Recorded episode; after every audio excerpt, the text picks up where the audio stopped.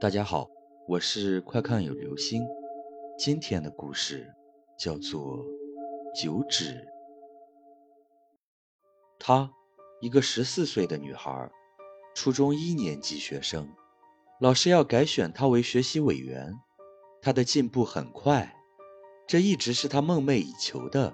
还有什么能使她更高兴的呢？晚自习后放学的路上，她小声地哼着歌。迈着轻快的步伐，当他走到桥东边的第九个路灯下时，看到一个比自己稍大的女孩，正低头在路灯下的草丛中找着什么。他边走边看着那个大女孩。小妹妹，他停了下来，请问现在几点了？他看了一下手表，说：“九点半。”于是那个大女孩低着头。继续找着他的东西，不知道该不该帮他一下。这个念头闪了一下就消失了，因为在晚上，他还没有这个胆子和一个陌生人在一起太长的时间。于是他继续走他的路。第二天晚上放学回家的路上，他又遇到了这个大女孩，又是同一句话，又是同一个时间。本来这件事应该不会放在心上的，但以后所发生的事，不能不使他永生难忘。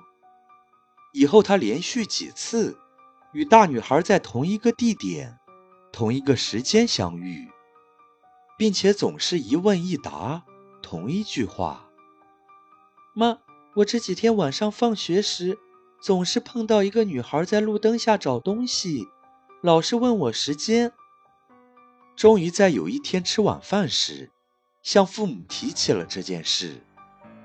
别理他，现在人心难测，小心被骗。本来这件事到了这个时候已经结束了，偏巧让他奶奶听到了。他的奶奶是个比较迷信的道姑，在他去洗碗的时候，他的奶奶问他这些情况是否属实。他一听奶奶说这话。就说：“你又在搞迷信了。”他奶奶说：“我只是觉得你这件事有点怪，也许你是遇见鬼了。我帮你算算，你是不是某月某日同一个女孩在路灯下相遇？”“对呀，刚才我吃饭的时候已经说过了。”“那他是不是问你几点了？”“这个刚才我也说过。”那你有没有发现，他与别人不一样啊？那倒没有，因为天太晚，我也没有注意。那好吧，明天晚上如果你遇到他时，你要注意他有几个手指头，因为这个女孩很有可能是两年前那个被压死的女孩。当年她被压死的时候，正好是九点半。当时他有一只手的手指被压掉了，慌乱中也不知道掉在哪里了，所以遇见他时，你要看清楚。还有，你不要再等他问你话，你要先问他。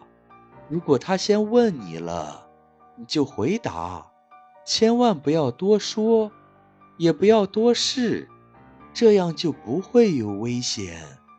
你要是先问他了，就问他有几个手指头，因为鬼怕人说他的短处。如果他真是那个鬼的话，那么他就会隐身；如果不是的话，那么就当我什么也没说。第二天晚上放学的时候，他早早的就等在那个路灯的前方。快要九点半了，小女孩心里很紧张，在不停的回想奶奶跟她讲的话。终于九点半了，小女孩向那个路灯走去，又看见那个大女孩在找东西。她刚要讲话，那个大女孩已经看见她，并且又问她几点钟了。她想起奶奶的话，马上回答她后就走了，因为不能多说话。所以今天也没有问出什么。第三天晚上放学很晚，快要九点半了，他赶紧往那个路灯走去，一面走，一面想怎么说。九点半到了，他站在离路灯五米远的地方，就看见那个女孩了。他马上问：“大姐姐，你有几个手指头？”那个大女孩转过脸来：“你问这个干什么？”小女孩也不回答。只是看着他的手，大女孩总把手背在身后，小女孩更加怀疑。那个大女孩一下把手伸了出来，说：“你看我有几个手指头？”小女孩大叫一声，晕了过去。第二天，人们发现了那个小女孩的尸体。奇怪的是，他少了一根手指头。好了，这就是今天的故事，九指。